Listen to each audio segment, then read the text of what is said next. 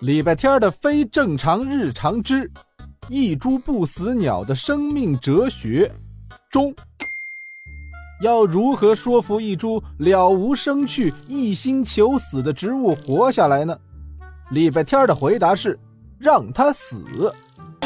礼拜天这种不管不问的态度，听多了唠叨的不死鸟倒是耳边清静了不少。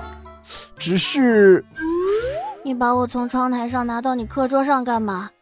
你这么盯着我，我还怎么安安心心的死？值日生要写植物观察日记呀，不把你放在我眼皮子底下，我怎么知道你什么时候死？你这语气，好像很期待。自信点儿，把“好像”两个字去掉。这一刻，不死鸟哪怕快要死了，奄奄一息了。他也想立刻跳起来和礼拜天同归于尽。好在老师走进教室了，那气死人的臭小子也闭嘴了。不死鸟终于能舒舒服服地准备永远沉睡。就在这时，礼拜天一个喷嚏打得不死鸟一身口水，不死鸟那一潭死水的心又燃烧起了杀气。可这还不算完。美术课，他要被迫摆造型给礼拜天当模特；画静物。数学课，他身上的小嫩芽就成了礼拜天的算术道具，被他掰着叶子算三十八加四十二减十七等于几。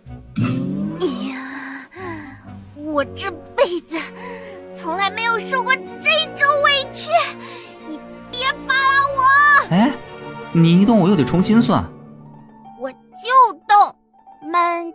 大桥下游过一群鸭，快来快来数一数，二四六七八，嘿，二四六七八。出于强烈的报复心，不死鸟不光动了、唱了，还疯狂舞动叶子，仿佛一只抽筋的胖大星。这下，原本就自带数学黑洞的礼拜天是彻底算不出来了。偏偏这时，数学老师还来添乱。礼拜天，你上来写一下这道题的解题过程。你给我等着，等着就等着，怕你呀！礼拜天惹毛不死鸟的后果是在黑板上算出了个哄堂大笑的答案。死对头方少景笑得尤其大声。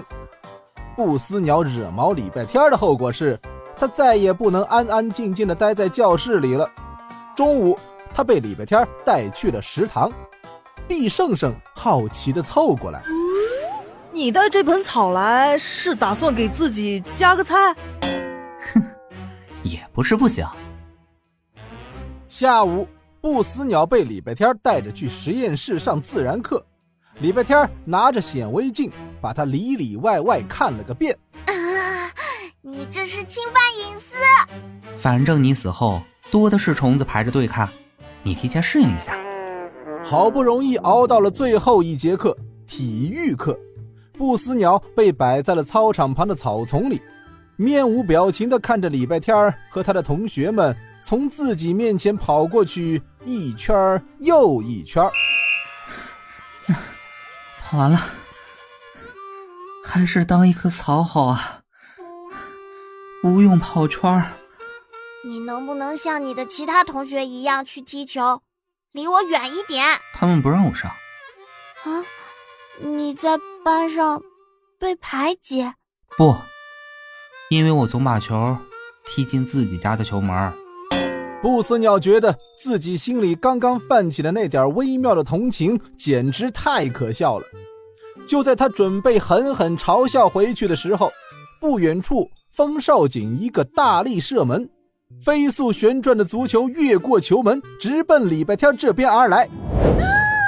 他是射球门还是射我？救命！你反正想死，救什么救？我现在不想死了，行不行？救命啊！哦，好吧。礼拜天正要把不死鸟拿开，足球却快了一步，哐啪一下是正中花盆，泥土飞散。